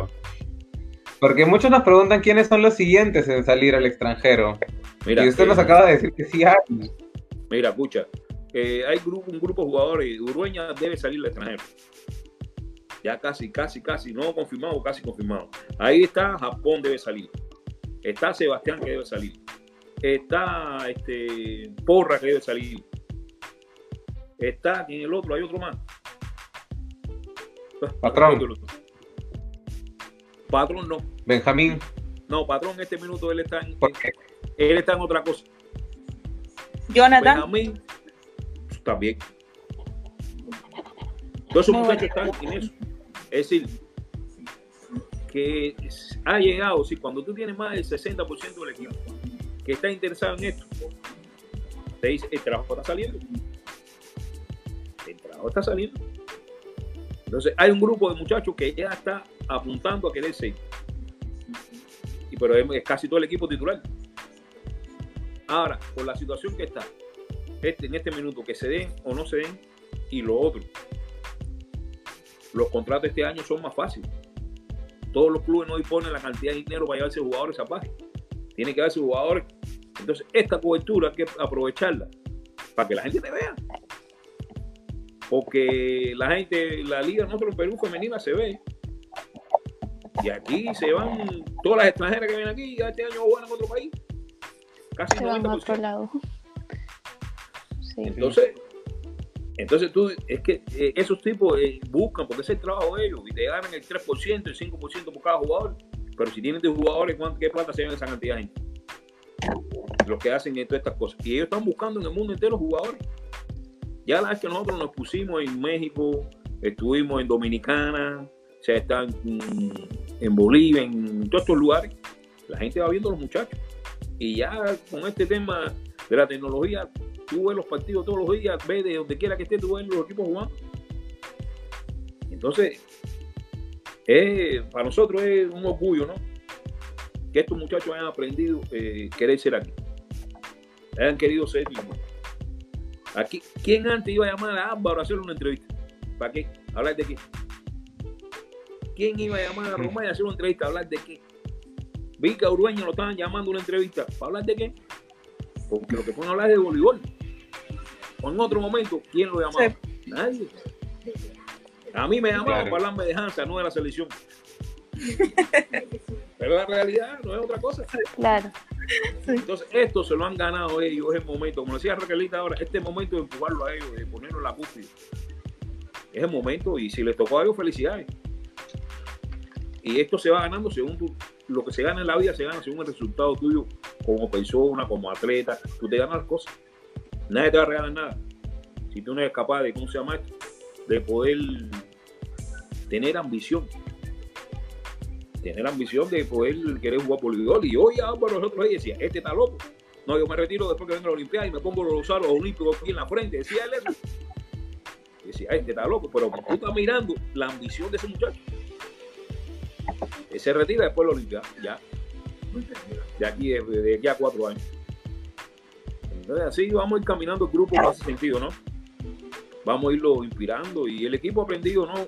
Cuando estamos en el extranjero somos muy unidos somos muy unidos, honestamente. Un equipo bonito, bonito, bonito, y que se ha ganado el cariño de la gente así, trabajando. Y que ahora sabemos que la, parada está mucho más alta. No solamente cada vez que veamos un en un lugar, la gente va a partirnos para arriba, porque no, Perú no puede ganar. Perú no puede ganar, Perú no puede jugar 5-6 con nosotros. Yo que si tuviera Colombia ese día que le ganamos, querían morirse los venezolanos. Querían matar. De Venezuela lo que decía, lo que decía él. Pero ya nosotros en, Bolivia habíamos jugado con Venezuela. Yo conozco el equipo de Venezuela a todos, porque cuando era muchacho iban a entrenar conmigo a Cuba. Así que el desarrollo que ellos iban a entrenar, se metían meses entrenando con nosotros en Cuba y los conozco a todos. Y yo le dije a ellos en Bolivia, hoy el próximo encuentro le vamos a ganar a usted. ¿Tú estás loco? Le vamos a ganar a usted. Muchachos, cuando terminó el partido allá en Chile, esa gente quería matarme. No sabía.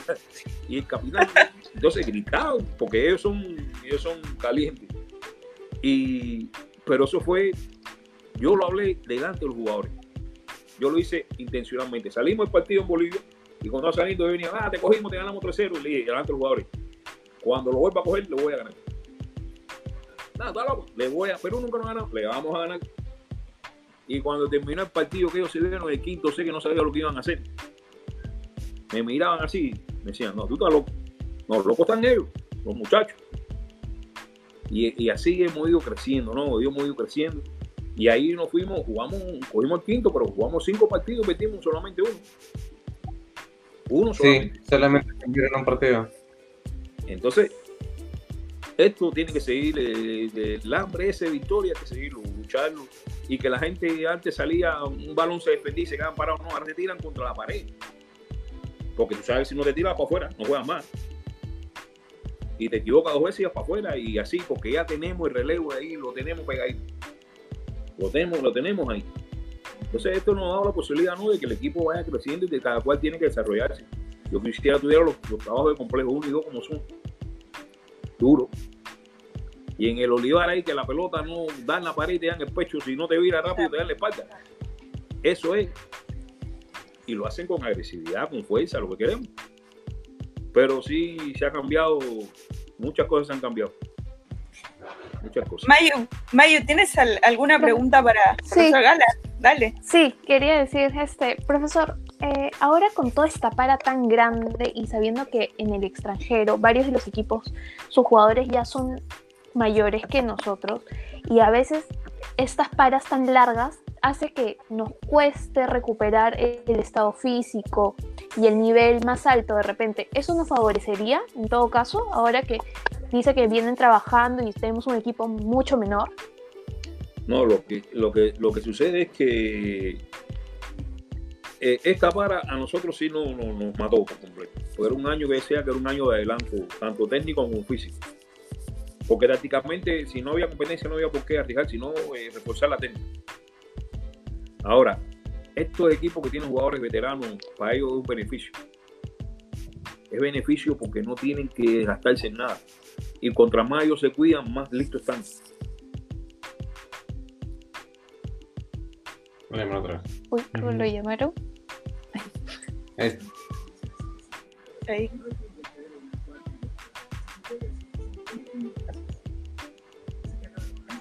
Está eh, el micrófono, El micro. lo tiene apagado. Ajá. ¿No?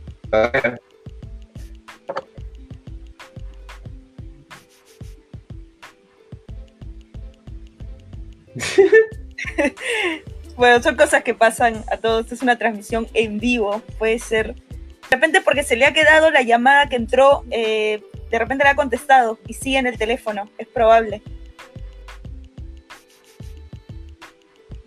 Lo curioso es que le puedo leer los labios. Eh, eh, por acá, más o menos, debe haber un botón de, de, de- del micrófono. Sí. A ver.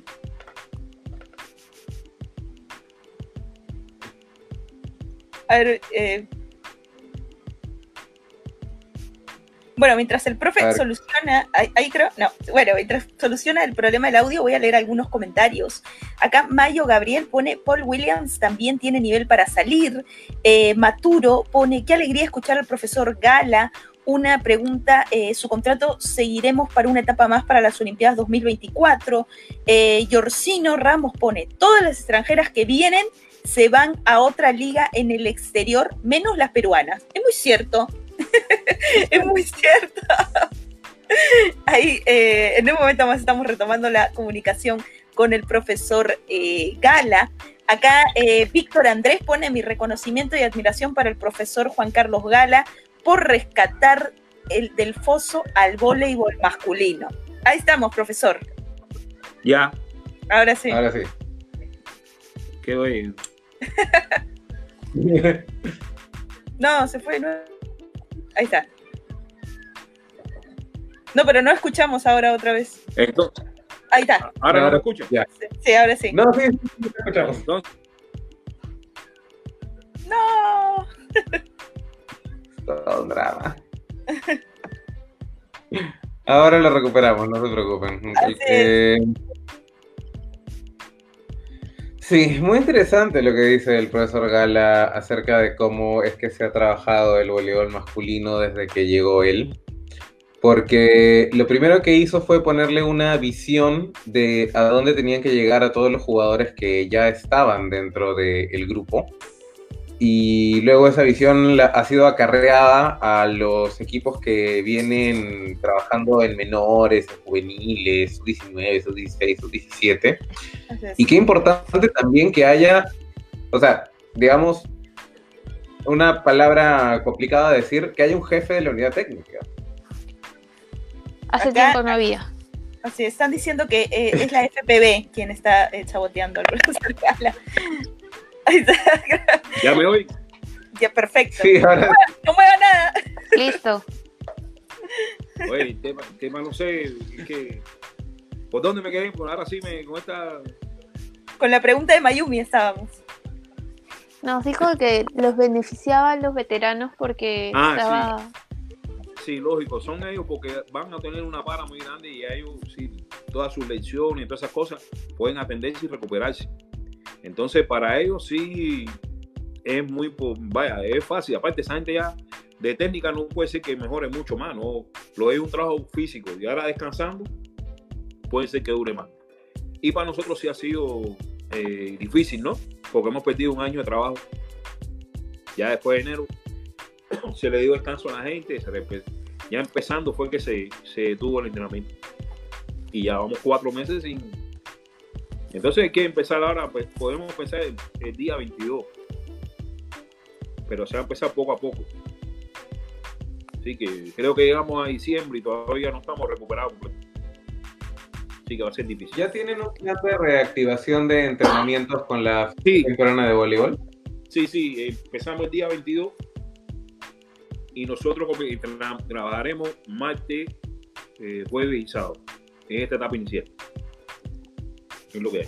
Todavía van a estar trabajando con aislamientos, con el aislamiento respectivo, supongo, hasta que termine la emergencia sanitaria. No estoy seguro de cómo, ha funcionado porque la Federación Peruana de no, no ha mandado los documentos, digamos, de rectificación como para poder leerlos.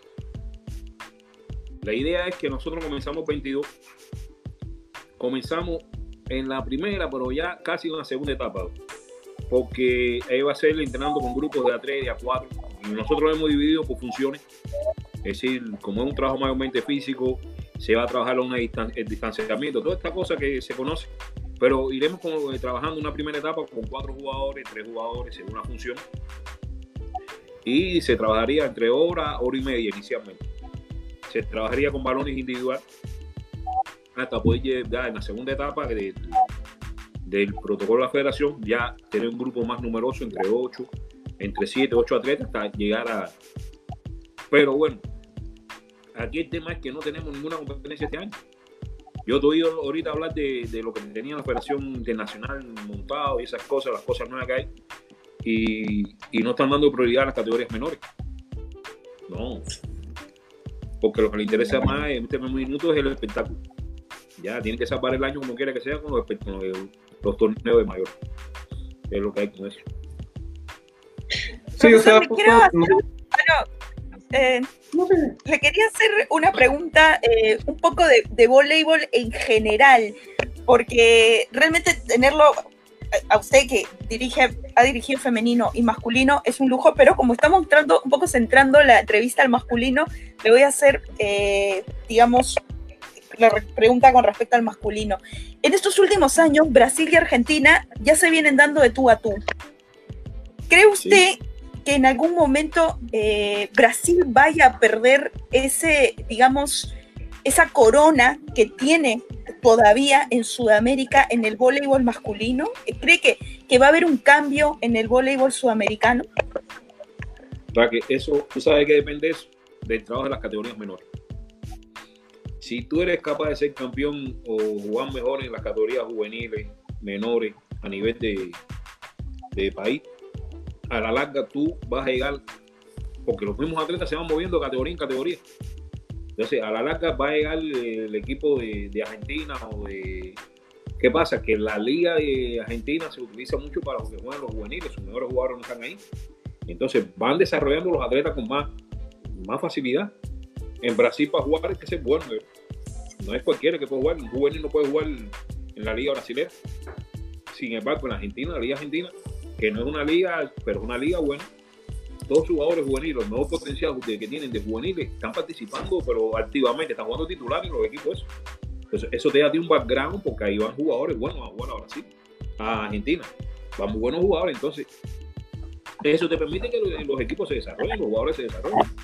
Pero eh, el trabajo de Brasil en, en el alto nivel, sí, en las categorías mayores, es muy bueno. Muy bueno y los otros que muy pocos jugadores ellos saben, ellos juegan casi todo ahí y su liga es muy poderosa. Los mejores jugadores del mundo van ahí. Entonces es un tema de trabajo, de proyección, un trabajo, pero sí, Argentina logra tener su categoría juvenil, sus 23, al tope si lo alcanza. Lo que hasta ahora no ha podido. No ha podido. No ha podido porque eh, la liga brasileña es muy dura. Y no salen, ellos juegan ahí todo y si tú no estás jugando, estás mirando. Y ese desarrollo, mirar el desarrollo también. Pero creo que eh, todavía le cuesta un tiempo a Argentina poder llegar ahí. a, ver, a ver, Tony, te corté, perdóname. Dale. No, sí, justo iba por el mismo lado de la pregunta. Eh, ahora que Argentina ya está más o menos alcanzando a Brasil en un nivel de mayores, que ya eh, a nivel mundial ya es parte del circuito mundial, le da una oportunidad más a Sudamérica, que es justamente lo que usted estaba comentando. Esta oportunidad, ¿cómo la vamos a aprovechar a partir de ahora? o sea, sin revelar el plan secreto que ha usted cocinado para... Nosotros tenemos que buscar... ¿Cómo vamos a aprovechar esta oportunidad de Sí, sí, pero no tenemos que buscar la forma de poder llegar a esos equipos. El sentido de poder ir a jugar a Brasil, de poder jugar en Argentina, conocer lo que hacen ellos, para poder después enfrentar. ¿Por qué Chile ha avanzado tanto? Porque el roce con Argentina es constante. El roce es constante y eso, cuando tú rozas con uno mejor que tú, todo el tiempo, todo el tiempo, toda la preparación la haces con Argentina. Entonces, eso es lo que tenemos que buscar nosotros. No, no están mirando Venezuela, no están mirando Colombia, que son buenos equipos. Pero tenemos que ir a buscar que nos den, de verdad, que nos den allí, con ellos. Ahora, para poderle entrar, porque esa gente no va a querer jugar con, un equipo como Perú hasta ahora. Porque es otra cosa, estos, equipos tratan de, no jugar con equipos menores, no, no le interesa, no lo necesitan. Entonces nosotros tenemos que buscar la forma, ya hay una vez hicieron, tuvieron la intención ¿no? de, de llamarlo, que la gente pudiera jugar allá, jugar como y a nosotros estas cosas nos interesan. Que nos den, que nos den, está bien. Ya nosotros nos quitaremos con alguien. Con alguien nos quitamos nosotros. Pero que vamos a aprender, eso va a ser una escuela. Pero tenemos que acercar nuestra preparación y eso es lo que tengo en la mente ahora. Ir a buscar a ellos, buscarlo a ellos. No sé, a lo mejor en un club, empezar en un club. Y a la vez que estoy ahí, uno mismo, con las relaciones va mejorando los equipos, va mejorando los partidos, va mejorando las cosas. Pero la visión está puesta ahí, en mirar las grandes. Mirar las grandes. Yo quisiera que tú vieras la primera vez que nosotros fuimos a Cuba, nos dieron hasta con el palo de Barreto. Nos dieron con todo. Pero ya en los Juegos Panamericanos fue otra cosa. Ya los Juegos Panamericanos nos ganaron, pero fue otra cosa. No, en los Juegos Panamericanos no, 25, 7, 25, 6, no. Fuertes declaraciones, 25-7. Sí, sí, sí, sí, sí, como que no. Como que no, es verdad. Ese, fue el primer año. Pero después del segundo año fuimos a la Copa Panamericana, ellos, no cogieron ningún premio individual. Y nosotros jugamos casi todos los partidos con Canadá, con Puerto Rico, con México 5-6. ¿Me entiendes? Entonces, eh, y ya vamos a Cuba y el segundo equipo de Cuba tiene que ponerse duro con nosotros. Tiene que ponerse duro. No es que no es duro. Ellos para podernos aplanar tienen que ir con el mayor. Pero allá el segundo equipo tiene que jugar con nosotros. Porque hemos creado la confianza esa y la ya no es que tenemos que ir a Viñón. Entonces llegas ahí y se te aparece Simón, se te aparece PA, se te aparece... Entonces eso tú se lo presentas a los muchachos y, están conociendo jugadores de alto nivel. Entonces hay que salir, hay que buscar el otro horizonte. Ya nosotros para la próxima ya estamos pensando en ir a otros lugares. Tenemos que ir pensando en otros lugares porque no podemos adaptarnos a lo mismo. Sí, José María Llaves eh, nos pregunta por Facebook si podría ser una posibilidad jugar con clubes de Argentina y Brasil. Claro, sí, eso es, sí, perfecto. Sería perfecto. Con quien sea, pero que tenga el nombre argentino adelante, o que tenga el nombre de Brasil. Eso cambia la psicología de la gente. Te lo digo. y exportar necesitamos el apoyo de la federación. también. ¿Cómo es? A ver. Mayo, No, que para, para poder salir al extranjero, de hecho, necesitamos más apoyo de, la federación, más del que ya tiene. Sí, sí. Sí, sí, nosotros ahí tenemos que. Ya yo estoy elaborando mi plan para el próximo año, porque yo, aparte, yo le pongo el plan con fecha para tal lado, fecha para más cual lado, para que no haya, no, te lo estoy diciendo un año antes, para donde yo quiero ir. Y yo un año antes estoy conciliando con los equipos de ese país para que me, reciban ahí. Entonces no es que yo estoy conciliando con la gente ya. Yo, tú me Conseguir sponsors específicos para el masculino. Ojalá sea eso, muchachos. Ojalá tengamos un sponsor que nos pueda apoyar de verdad. Profesor, una pregunta. Cuando usted elabora este plan, ¿tiene en cuenta eh, la realidad de, eh, digamos, la realidad de presupuesto?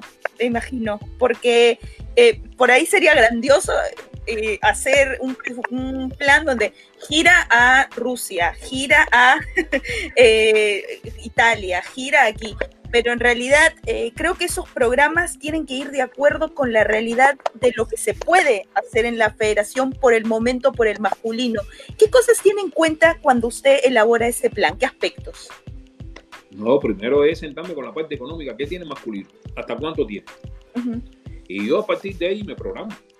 Yo no puedo estar diciendo a los muchachos que vamos a Honduras si no sé si hay dinero para Honduras. Y después eso te crea la desconfianza que es muy fácil cuando tú llegas día antes te digan, no, no puedes ir. No, hay que sentarse. En el plan va todo. ¿Qué me toca a mí? ¿Qué me toca por voleibol masculino? ¿Cuánto le toca? No, tenemos 100 soles. Ah, con 100 soles yo puedo ir aquí, aquí y allá.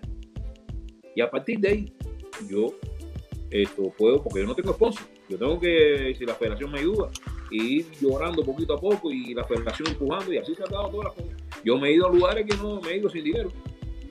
Y después me lo han mandado. Son decisiones que son serias, porque si te queda un lugar de eso sin dinero, ya tú sabes. Son decisiones serias, pero son decisiones valientes. Y te han mandado la plata, y ya terminamos. Ha, sucedido. Pero nunca se me ha dicho que no. No, vamos a ir y sacamos los pasajes por aquí, sacamos por allá. Sí, es verdad que cuando, pero yo no puedo estar, yo prefiero decirle a los jugadores tres meses antes, oye, esto no se va a dar. No se va a dar porque a partir que tú empiezas a quitar cosas, ya la gente va a dejar de confiar en ti y no te van a seguir. Entonces, ya los jugadores saben que aquí lo que hace falta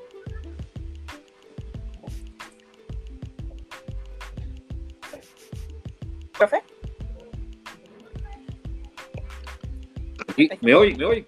Sí, ahora sí. Sí, ahora sí. ¿No me oye? Ahora sí. Sí, sí, sí. Lo que hace falta es igual y poder salir y hacer las cosas como son. ¿Tú me entiendes? Pero yo no, yo soy incapaz de hacer un plan sin pensar eh, lo que me puede suceder en el camino. Porque el plan es una guía, ¿no? Realmente no es una realidad, es una guía que tú vas buscando y cada rato estás en la preparación, tú miras, voy por aquí, llegué aquí, no llegué. ¿Qué me falta para llegar? Porque a veces trabajamos lo loco. Entrenen, entrenen, entrenen y no sabes qué tú quieres. Entonces es como te pierdes, no sabes ni qué jugador entra por esto y no sabes, no sabes nada. Un entrenamiento así Entonces ya nosotros tenemos dos, tareas fundamentales. Primero, seguir desarrollando el equipo mayor con todo lo que viene. Y segunda, crear un plan o tener el plan eh, de desarrollo de talento desarrollo de talento, de, poder decir, nosotros eh, para el 2027 tenemos ocho jugadores de tal estatura que los tenemos controlados y entrenan aquí, aquí y aquí. Y que deben entrar al segundo equipo de la selección en tal tiempo. Eso tenemos que lograr nosotros. O Ewi, eh, ¿qué, es lo que tenemos ahí? Ewi acelera más este, acelera más el otro, así. Y a partir de ahí porque aparte, a veces nosotros los entrenadores somos tan románticos, queremos tener 100 gente y lo que estamos perdiendo es tiempo. Y a veces es duro, pero al atleta no puede hacerle perder el tiempo. Tú sabes, el entrenador sabe, él no va. Esto no es educación física, esto es alto rendimiento. Y no puede estar. No, que vaya por un club, que vaya por un área, que vaya, no sé, pero ahí que perdemos tiempo con gente. Es igual que yo tenga gente ya pasada de edad y lo dejen en la selección y los jóvenes donde lo dejan. Se queda sin desarrollarse mi visión es futurista, es hacia adelante. Por mucho, por muy bueno que sea, que, pero yo no puedo tener un jugador que me entre a jugar por partido tres puntos nada más. ¿Para qué yo quiero ese jugador? No. Que me entre a jugar tres puntos un tipo que tenga 15 años. Ya cuando tenga 18 va a jugar ese completo. Pero tiene un jugador mayor que te juega tres puntos y cuando tenga un año siguiente tiene que botarlo el equipo y dejar desarrollar aún. Entonces, todas estas cosas eh, hay que valorarlo como entrenador. Esa es la visión nuestra. Nosotros tenemos que ver lo que nadie ve. Eso que quede claro. Lo que nadie ve tenemos que verlo nosotros. Entonces, ahí es donde nosotros tenemos que, que poner la experiencia que tenemos en función de los jugadores y de nuestros entrenadores. Bueno, profe, vamos, vamos entrando a la parte final de esta entrevista. La verdad es que se me ha pasado el tiempo volando, no me había dado cuenta que ya nos habíamos pasado el tiempo hace rato. Eh, Mayumi, tus palabras finales para el profesor Juan Carlos Gala. Nada, profesor, que esperamos que estas nuevas listas que se presenten para la federación sigan respetando el plan de trabajo del voleibol masculino y que busquen más apoyo, pues, ¿no? Sponsors específicos ya para el voleibol masculino que puedan brindarle las giras que necesitan. Ya me lo ha dicho tres veces, hace falta que se dé, que tu boca sea es media bruja, ¿eh? Es media bruja. Así que. Soy media bruja, así que se va a ver. Las cosas pasan, de verdad. Oh, qué bueno. Muchas gracias, Mayu, por acompañarnos. Eh, te esperamos el otro miércoles. Y Tony, lánzala del estribo. sí, profe. Eh, esta ha sido una entrevista de voleibol masculino, pero nos ha llovido una cantidad muy grande de preguntas acerca de Ham. Así que una pequeña pregunta acerca de Ham para terminar. hace unos días se anunció en el Facebook de Hamza que se iba a cambiar la presidencia del club. Sí. Y queríamos saber si usted, ¿cuál es el futuro de Juan Carlos Gala con Hamza? No, hasta ahora yo, me mantengo ahí sin problema. hasta ahora nosotros estamos con la nueva directiva, estamos eh, organizándolo para ver cómo arrancamos, ¿no? Buscando la forma de, tenemos muchos jugadores que, que quedan libres, ¿no? Ver, rescatar lo que podamos y a partir de ahí eh, organizarnos, pero sí, hasta este minuto me mantengo en el club sin dificultad. Así que esperemos que este año, no, este año, cuando comience la liga, no vaya mejor que otros años. Pero la tarea nuestra, bueno, con Hansa, eh, hemos mantenido a Hansa en bien, en mal, en regular, pero eh, ya la gente habla de Hansa, antes no se hablaba. Entonces hemos mantenido a Hansa ahí. Hemos mantenido a Hansa ahí. Hay momentos difíciles, hay momentos, este año no, no nos fue muy bien en la parte inicial, pero eh, hay dificultades que a veces uno no, no, no las tiene en las manos, ¿no? Y se nos dificulta mucho el trabajo que no tenemos donde entrenar. Sí, entrenamos en un lugar donde no están las condiciones idóneas, ¿no? Se entrena, pero a veces por el tema de las lesiones de los jugadores, tienes que a veces aflojar los entrenamientos. Pero creo que sí, que Hansa este próximo año ya nos estamos preparando y vamos a tener un equipo. La ambición nuestra siempre ha sido campeonar, hemos estado en segundo, tercero. Eh, pero bueno, nos toca campeonar. Pero te digo honestamente de que ya se está haciendo todas las coordinaciones, ya nos sentamos con el nuevo presidente. Y la primera reunión muy buena, muy, muy, buena y, y, a trabajar, no nos queda otra, a trabajar. Realmente. ¿Ya tiene definido cuáles van a ser los jales para esta temporada o todavía recién está trabajando en el equipo? Todavía, todavía. Te decía, esto, eh, casi todas las jugadoras que vienen, nosotros normalmente hemos jugado con Juana, ahora casi todas se van por Europa casi todas se van por Europa, entonces tenemos que buscar buenos jales, ¿no? Porque en definitiva, la, no se sabemos, ustedes que lo saben casi todo, se va a jugar con tres o con dos extranjeras. Hay fuertes eh, rumores de que serán tres. Eso es lo que. Eh, hay muy fuertes rumores de que serán tres. Ya. Si fueran tres extranjeras, ¿cómo ve eso para la liga? ¿Les favorecería? Mira, eh, se daría un mejor espectáculo en, dependencia de la jugadora que se traiga. Pero también liberaría un poco de jugadores que tienen aquí con intenciones de poder salir y eh, pone más en equilibrio la, liga, ¿no? Porque si se te van todas las jugadoras que son eh, de nivel aquí en el Perú, y como tú ves, para jugar una liga con ocho equipos, que los ocho equipos estén parejos es difícil. Es difícil que los ocho equipos estén parejos. Entonces van a seguir siempre mandando los mejores equipos por un tema de... Pero sí se viene entre estas la posibilidad que algunas de las jugadoras que tienen potencial puedan jugar y la liga se, se equilibre un poco. Ahora, cuando tú analizas en el interior del país, no porque deja de desarrollar una jugadora por cada equipo, pero como liga, como liga sí, porque te, te da la posibilidad que la jugadora saque y traer una extranjera que te cu, pero de otra forma no, porque deja de a otra jugadora que tú tienes como proyecto de equipo nacional. Claro. Pero tiene, tiene su favor, tiene sus cosas a favor y tiene sus cosas en contra. Pero espectáculo sí va, a haber. espectáculo sí va a ser superior. Y una pregunta que quedó rapidito de algo que usted mismo comentó al principio. El campeonato que se piensa hacer para terminar, digamos, el calendario 2020 de la liga no está en los planes de los clubes este campeonato extraordinario que se piensa hacer? Bueno, escucha, en el de Hansa no estaba, pero sí está en el calendario de muchos clubes. Se están preparando para eso. Hay clubes que, que sí, que no pueden ganar la otra y quieren ganar esta. Sí, hay clubes que se están preparando, sí. Hay clubes que se están preparando para esto. Y, pero no sé si se irá a dar o no sé si se irá a dar, pero sí se están preparando. Hay gente que está preparando. Aunque sea, los clubes no cuenten nada, pero bueno, mentalmente están haciéndolo en su casa, por video, que esto con lo otro, que no es igual, ¿no? Pero creo que la, la federación, si va a hacer este torneo, tiene que anunciar como mínimo dos meses antes. Ya te quiere decir que esto en agosto no va a comenzar. Y cuando viene a ver si te pega una con la otra, porque ¿cómo tú me decís a mí un mes antes que va a empezar la liga? ¿Cómo yo preparo a la gente? ¿Me entiendes? ¿Cómo yo preparo a la gente? va a chorro de lesiones, va a ser grandísimo. Entonces, cuando empiece la liga del próximo año, tienen un grupo de gente lesionada, arranca la liga mal. Entonces, creo que la federación tiene que anunciar dos meses antes, 45 días antes. Hoy la liga comienza tal día. Porque si no, un mes antes, olvídese eso. Olvídese. Y más lo otro, que si es una liga que se va a jugar aquí, no creo que se vayan a caer muy grande. muy grande y la gente no puede ir. Después televisión, entonces no tiene sentido ir a jugar Callao. Jugar un lugar más chiquito, más confortable, que esté más cerca para la gente, más seguro para todos. Pues no, si no se va a jugar con público. No tiene intención de, no tiene, no sé, no le veo intención de poder jugar ahí. Tampoco no te digo en el Olivar, tampoco se puede jugar.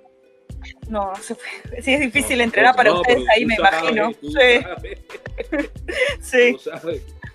Pero hay otros terrenos que se pueden jugar porque eso es muy grande. Para, imagínate jugando, eh, no, no, se, no se siente aquello sin jugadores, más sin jugadores por no, es difícil.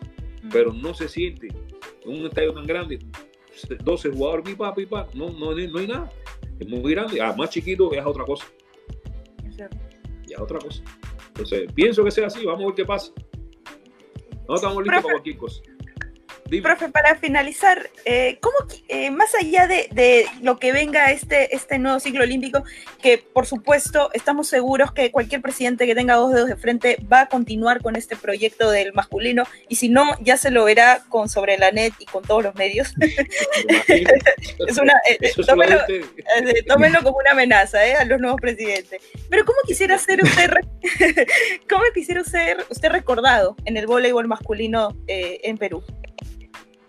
Mira, chica, honestamente, yo, yo vine a trabajar, no vine con, con, ansia de que se. Sí, porque a la larga, a la larga, yo vengo a ayudar, lo que vengo a ayudar. Pero sí creo que yo lo que quiero que recuerde es que vine a traer una enseñanza, que la gente aprendieron, que la gente eh, leyeron otro librito, ¿no? Que le fue posible que este libro lo ayudó a crecer, a cerrarse como persona eh, agradecerle a todo el grupo de personas que me han apoyado, sí, que me han apoyado desde principio a fin. Y que siempre confiaron en mí que este proyecto se podía dar. Así que creo que lo que quiero dejar es enseñanza, que quiero dejar que se, que se puede hacer las cosas, que el trabajo es difícil, es duro, es sacrificado, pero que quiero que eso, que no quiero otra cosa, que me recuerden, me pongan una estatua, no, pero que sí sepa que que se por ¿eh? y vamos a defender y que vamos a defender al Perú en cualquier evento que estemos y que vamos a representar al Perú al máximo nivel. Eso sí, y las aspiraciones, honestamente, como dijo Álvaro, es morirnos por tratar de llegar a una Olimpiada. Sería para nosotros el mayor logro de toda mi vida poder incluirme en el equipo de Perú en la Olimpiada. Es un sueño difícil, largo, hay que trabajar, hay que, sí, te digo, más, hay que dar más de nosotros que nos puedan dar del de, exterior, de, fuera. Sí, que nos pueda dar el apoyo no, de nosotros. Pero que lo que quiero es dejar la enseñanza que las cosas se pueden lograr, que a las personas hay que ayudarlas, que a las personas hay que atenderlas, que a las personas hay que apoyarlas, para que uno al final se sienta contento, porque hoy mucha gente se siente contento de esto. Todo el mundo se siente y todo el mundo se siente eh, partícipe de lo que está sucediendo y las puertas nuestras del voleibol masculino están abiertas para todo el que quiera participar, como entrenador, como árbitro, como, sea. Yo, eh, cuando estábamos preparando el preolímpico, ahí se acercaron varios árbitros y nos dijeron, estamos aquí para ayudarte. Estamos aquí, día tú nos llamas y nosotros estamos aquí y queremos eso. El año de colaboración, de amistad, de no pensar que no, lo primero es el país y por ahí vayamos a resolver todo lo demás. Entonces, eso es lo que yo quiero, yo no quiero otra cosa. Y, que la gente se sienta contento con el trabajo que se ha hecho y que se valore a estos muchachos. Que se valore que han dejado de estudiar, han dejado de ir a fiestas, han dejado de hacer muchas cosas a esta edad. Han dejado muchas cosas por, ver el voleibol y sentirse cómodos. Entonces, contento y satisfecho con el apoyo que nos están dando ustedes, de dar a conocer el trabajo que ha hecho voleibol. Le estoy muy contento con eso, que nos llamen, nos pregunten. Y estamos abiertos a cualquier entrevista, cualquier cosa, porque lo que no hace falta es divulgar y que la gente conozca la realidad que nos falta mucho, sí nos falta. Que nadie va a pensar que esto va a ser, pero tenemos cuatro años de trabajo. A lo mejor si me mantengo, si me quedo, si no me voy, yo no sé lo que va a suceder. Pero yo sí estoy enfocado, bien, bien, bien enfocado en este equipo.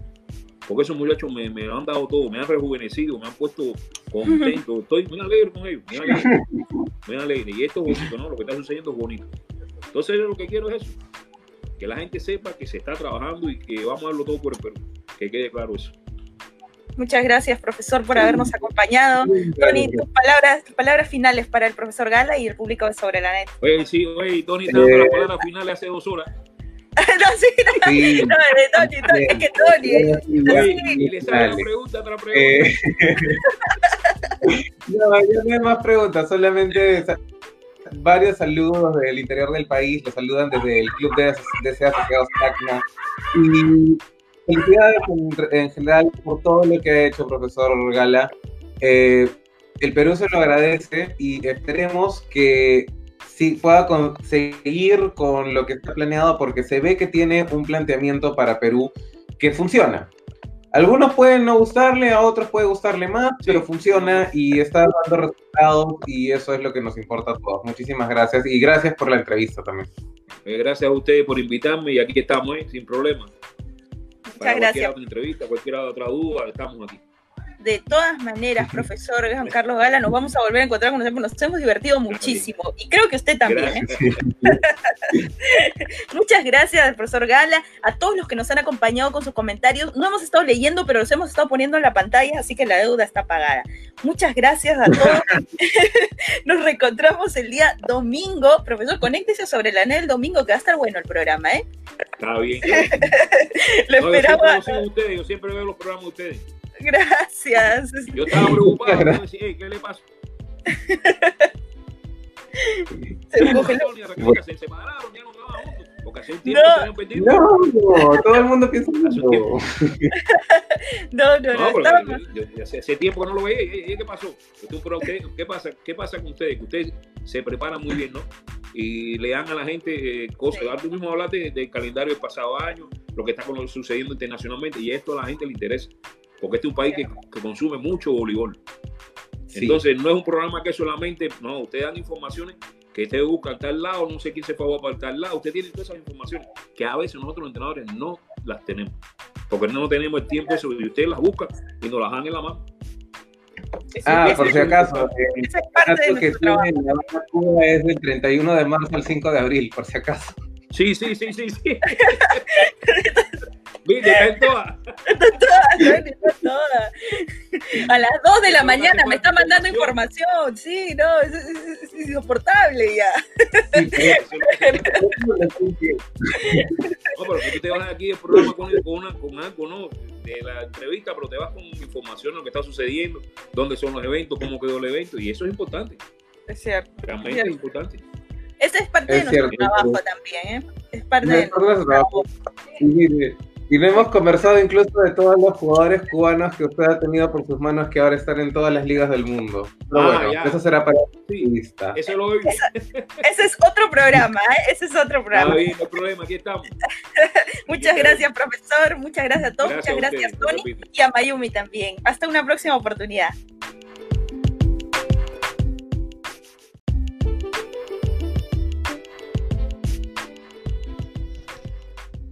Lo mejor del voleibol es con quien lo compartes.